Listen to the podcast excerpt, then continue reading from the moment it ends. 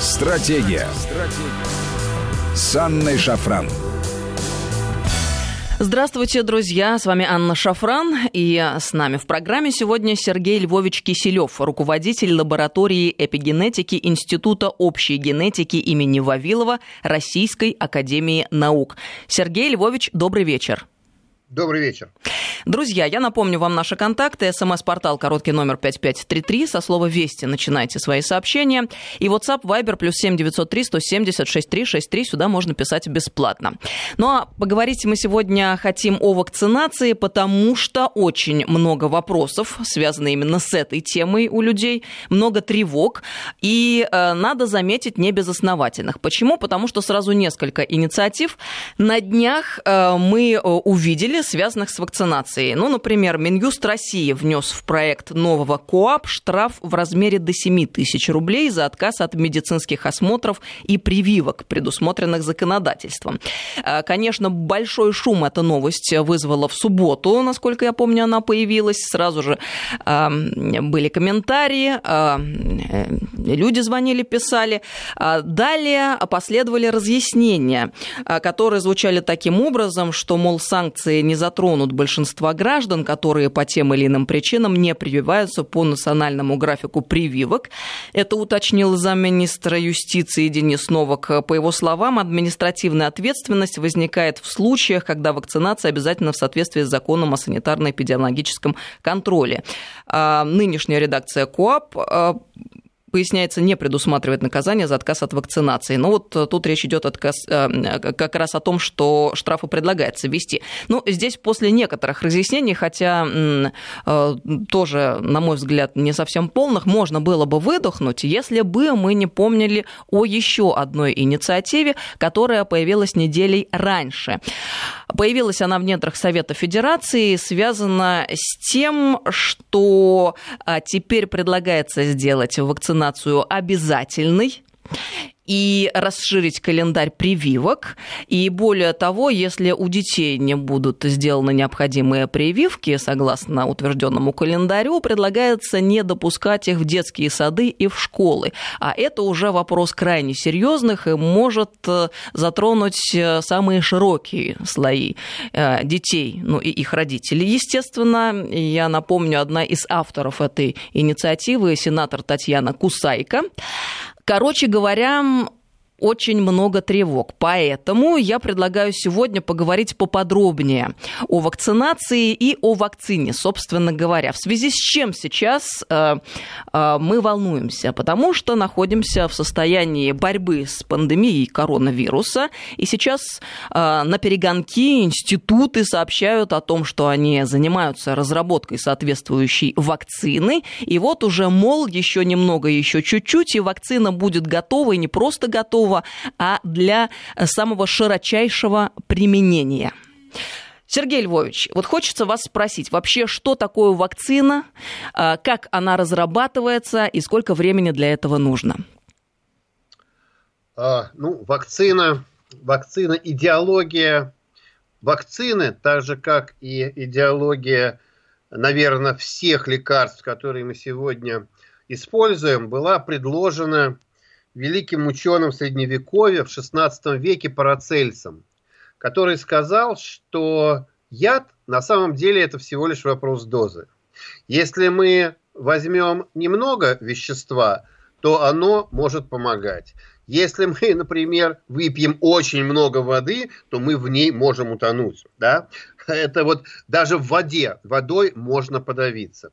Вакцина такой же принцип это мы встречаемся с э, либо ослабленной формой патогена, либо вируса, либо бактериального какой-то, и у нас образуется защитная реакция, иммунитет.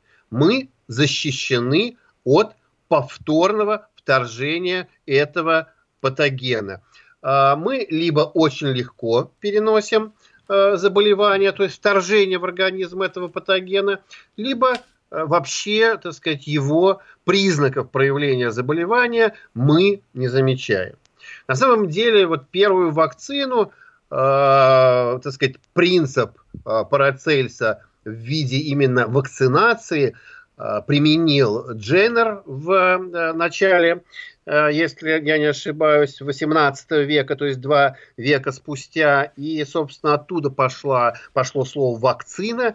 Он привил вакцинию вирус, вирус коровьей оспы для того, чтобы защищать людей от оспы человека. И отсюда пошло слово вакцина. На самом деле, а, вот изобретение Дженнера, оно тоже очень долго искало себе дорогу к жизни, наверное, лет сто, если не меньше. А, после чего уже начались активные, началось активное применение принципа вакцинации. И э, вот то, что сегодня человечество живет счастливой, и жизнь человека в 20 веке увеличилась практически вдвое, то есть там в среднем с 40 лет почти до 80, а 50% успеха в этом как раз принадлежит, что мы смогли существенным образом побороть а, инфекционные заболевания. И именно за счет вакцинации. То есть, конечно же, ценность для человечества вакцинации малых доз яда, она совершенно колоссальна. Но есть другая сторона медали. Это все-таки яд. Хоть и малые дозы, но яд. И э, в любом случае люди же все разнообразны, у, каждой, у каждого человека свой собственный геном, он рожден от каких-то определенных родителей, он жил, э, хоть, может быть, если дети это недолго, но в определенных условиях, поэтому чувствительность индивидуальная к этой маленькой дозе яда, которая должна быть лечебной, может все-таки различаться от одного человека к другому, от одной вакцины к другой вакцине. Именно поэтому вакцины так же, как имеет колоссальный, наверное, в 95% случаев, может быть, больше, тут надо рассматривать каждую индивидуально, положительный э, исторический такой эффект, но могут быть определенные осложнения. Э, они реально есть, они присутствуют в нашей жизни и сопутствуют нам. Ну, на самом деле, мне кажется, что это э, такая вот норма, которую человек должен принять и э, понимать, что да, может случайно быть и некий негативный эффект. Именно поэтому, я бы сказал, проводить вакцинацию той или иной вакциной в обязательном порядке и принимать такие законы не является этически возможным, поскольку в таком случае законодательство предписывает эти небольшие проценты людей, но все-таки Э, им именно законом, государством, законодателем будет наноситься прямой вред. Все-таки выбор, пускай выбор родителей, но он должен быть под их ответственность. А Последняя вообще, часть, да. что вы... А, что? Ну, я не буду вас прерывать, вы договорите, задам следующий вопрос. Да, да, да, да, да, конечно. Вот давайте последнее, это сколько разрабатываются вакцины. Ну, разработка вакцин, э, каждой вакцины занимает условно говоря, свое время. Да? Но поскольку мы вот говорим сегодня и повод э, к разговору это COVID-19, э, то то сказать, что непримененная вакцина против э, SARS-CoV-1, который возник в 2002-2003 году возникла эпидемия в Китае, но она быстро сошла на нет. Тем не менее, разработка вакцины была проведена если мне не изменяет память, э, удачно получилось только в 2015 году, но так она до людей и не дошла, но была успешно испытана на э, приматах и обладала сильными защитными свойствами. То есть она защищала. А, то есть срок, вы видите, 10 э, плюс лет. А, самая быстро разработанная вакцина человечеством – это вакцина против свинки – ну, свинка человечеству известна не один десяток лет, но вот разработка вакцины против свинки заняла всего 4 года. Вот примерно, примерно сроки, э, за которые, на которые надо ориентироваться, если мы говорим о разработке новой вакцины. То есть самый быстрый это 4 года, и когда мы встречаемся с неизвестным заболеванием, ну, 10 плюс лет. Вот что-то промежду этого, наверное, можно ожидать вакцину эффективную и достаточно достаточно безопасную вакцину против ковида-19. А что, если вакцина испытана не до конца и э, в ее безопасности есть сомнения? Могут ли э, произойти какие-то эксцессы? Вообще, были ли ну, тому примеры какие-то в истории? Смотри, ну, вот я, даже на испытанных вакцинах могут произойти эксцессы даже на испытанных. Я подчеркиваю, что все-таки надо понимать, вакцина – это э, яд в низкой дозе. Если этот яд некачественно приготовлен, доза увеличена, не так применена, не в то время, то даже качественно приготовленный препарат, любой лекарственный препарат.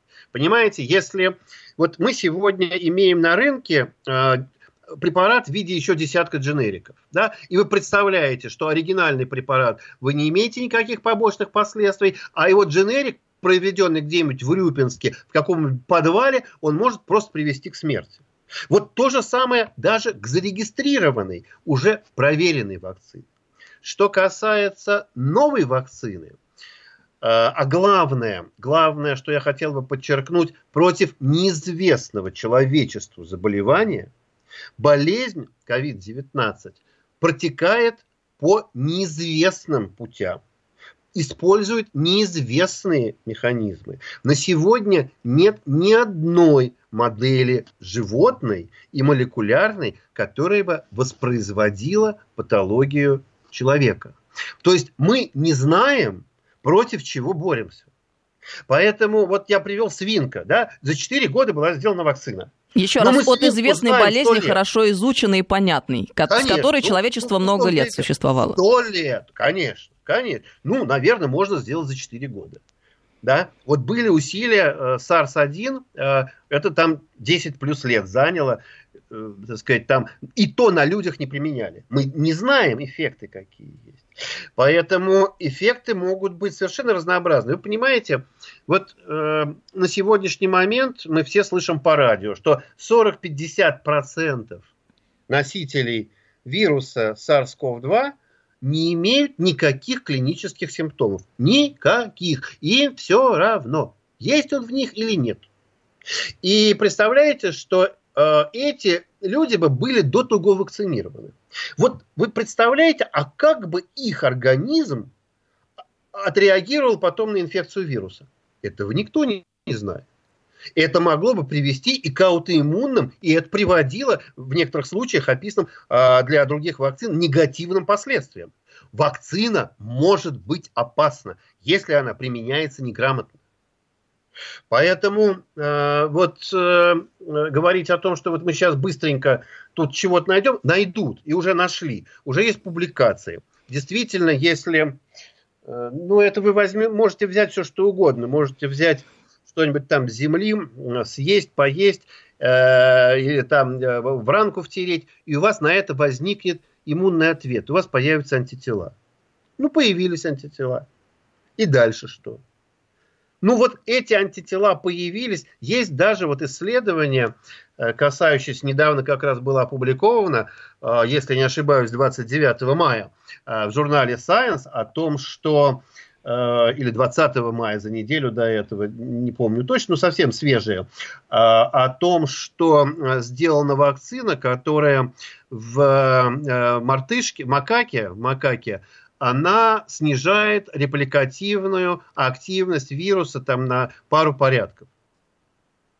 Ну, хорошо, снижает она репликативную активность вируса в этой макаке на два порядка.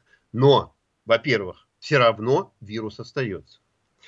А, надо сказать, что, что у человека развивается тяжелый синдром, э, респираторный синдром, тогда, когда уже репликация вируса заканчивается. То есть это даже события отодвинуты. Сергей Но... Львович, мы сейчас должны прерваться на несколько минут, прошу прощения, на новости уйти. Мы продолжим буквально через несколько минут именно с этого места. С нами Сергей Львович Киселев, руководитель лаборатории эпигенетики Института общей генетики имени Вавилова Российской Академии Наук.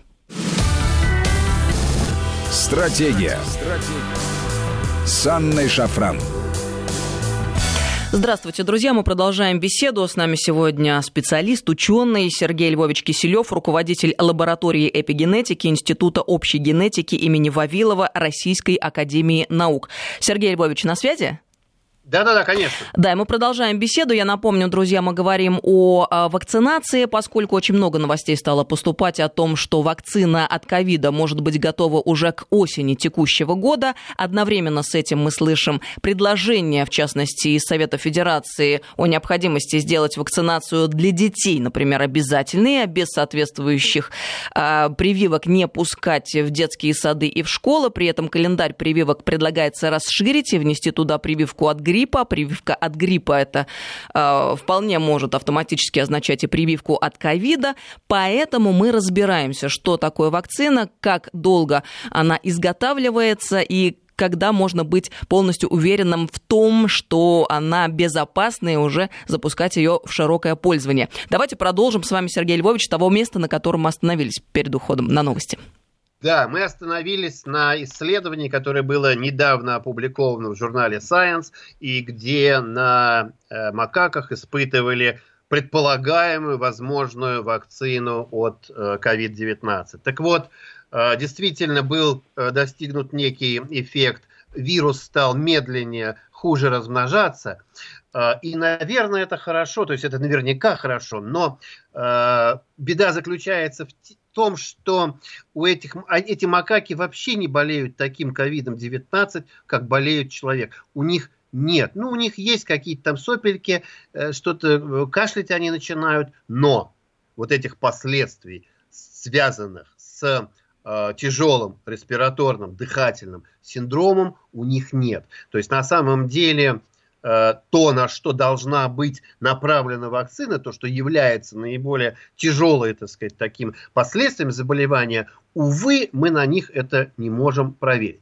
А э, существование антител, вы знаете, существование антител это, конечно, здорово, но это, в общем-то, особо ни о чем не говорит. Э, мы встречались мы с инфекцией. Мало ли с какой инфекцией мы встречались с вами по жизни. То есть э, вообще существуют сомнения на предмет того, насколько необходимо знать, есть у тебя антитела или нет антител. Я правильно вас понимаю? Наверное, наверное, опять-таки, цыплят, то есть наверняка, цыплят по осени считают. Да? То есть сначала мы должны все-таки изучить, а какой смысл этих антител. Вот э, 10 дней назад мне пришло приглашение э, прийти и э, как бы бесплатно сдать тест на антитела. Я с удовольствием с точки зрения профессионала принял приглашение, в понедельник пошел, а, было очень все красиво, меня одели в шапочку, в маске, ну я в маске в своей был, но еще бахилы натянули, и уже как бы собрались брать кровь, я поинтересовался, а что, собственно, за набор для определения антител вы используете, потому что же надо представлять, кто производитель, как бы продемонстрируете регистрационное удостоверение, там, лицензию и так далее. Увы, в нарушении как бы закона сказали, мы ничего не знаем но бесплатно. Так что мне пришлось выбирать, либо делать бесплатно, либо стремиться за знаниями. Ну, я все-таки решил пройти тест бесплатно, и, увы, увы, я оказался отрицателен.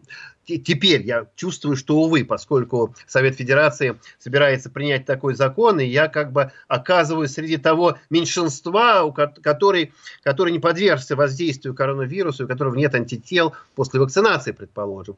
Ну о чем это говорит? Вот сегодня я прочитал, что 14% москвичей имеют антитела к коронавирусу. Ну, вот по этой тест-системе, непонятно по какой, которая, по-моему, держится в тайне. Да?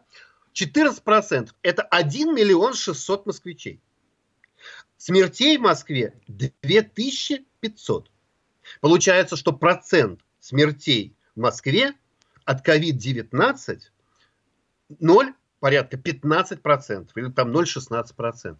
Это даже меньше, чем от гриппа. Тем не менее, другая статистика говорит, что мы можем подобраться даже к 2%, там, с учетом всяких корректив и опять-таки по осени.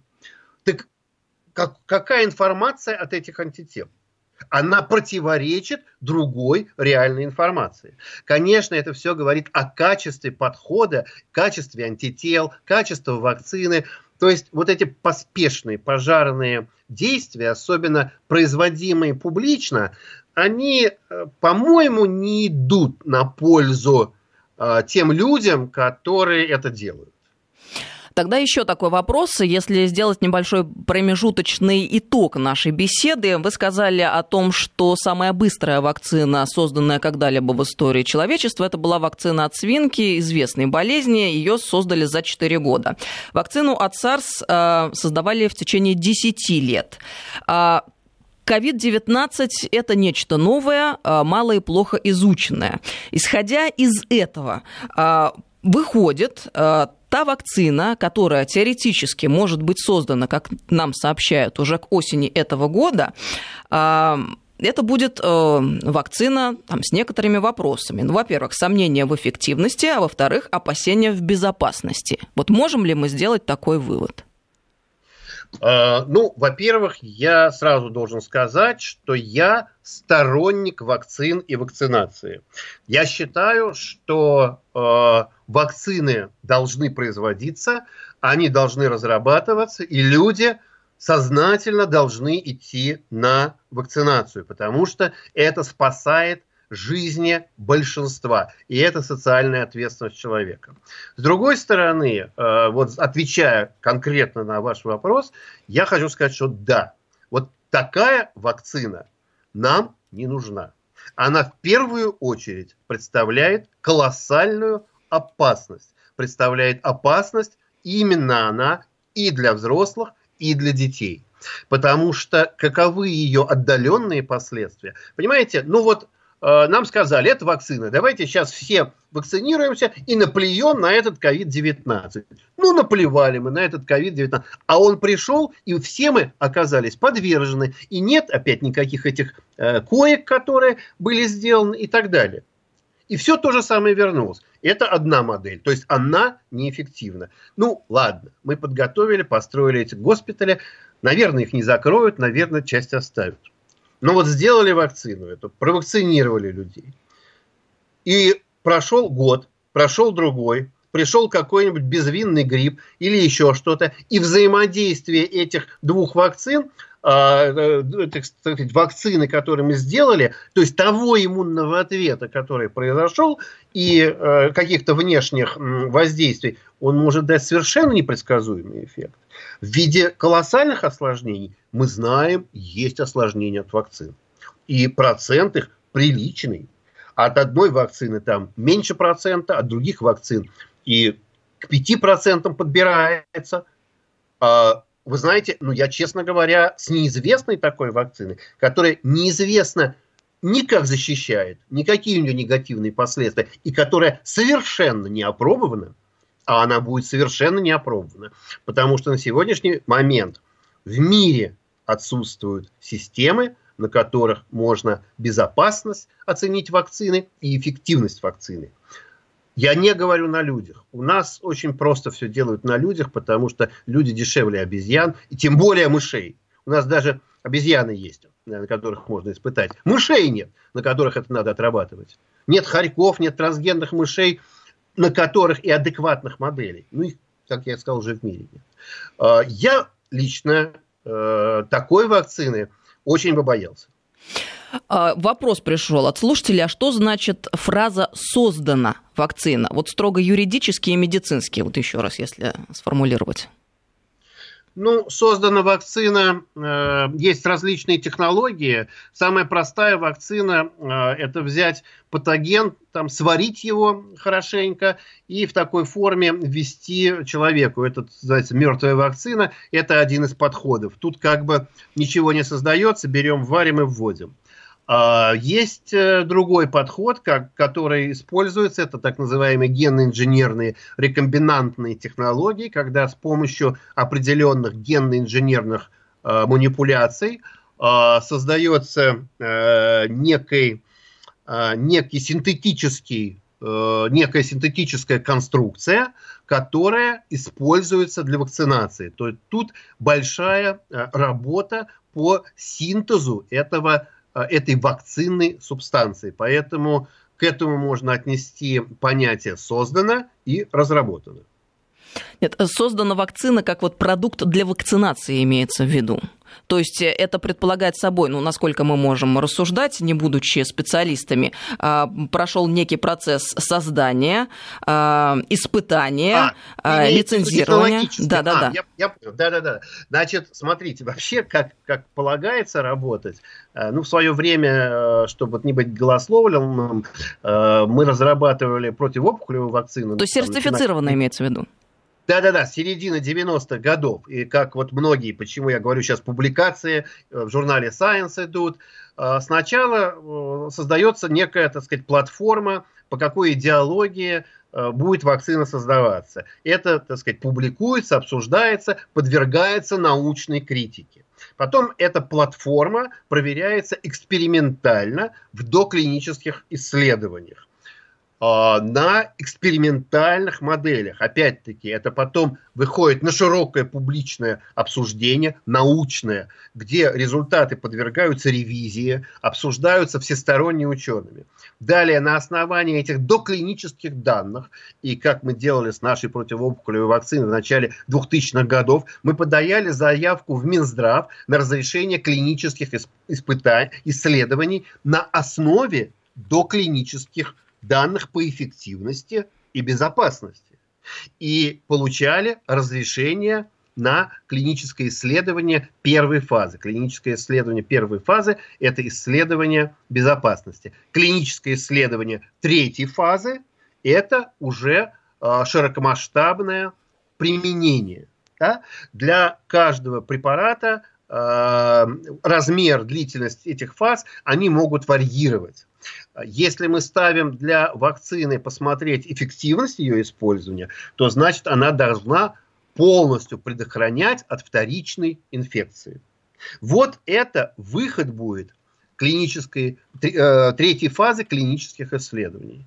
То, что индивидуумы, которые вакцинировались, они, для них это прошло безопасно на протяжении какого-то времени, это определяет, так сказать, разработчик, Минздрав требования какие-то могут быть, но это еще действительно полностью защитило организм от инфекции. Ну, таким образом, мы можем сделать вывод, опять-таки, как обыватели, что в тот момент, когда самой пандемии еще нет шести месяцев, полугода, а, довольно странно видеть новости в средствах массовой информации о том, что к осени появится вакцина и, более того, предложение сделать такую вакцину обязательной к применению.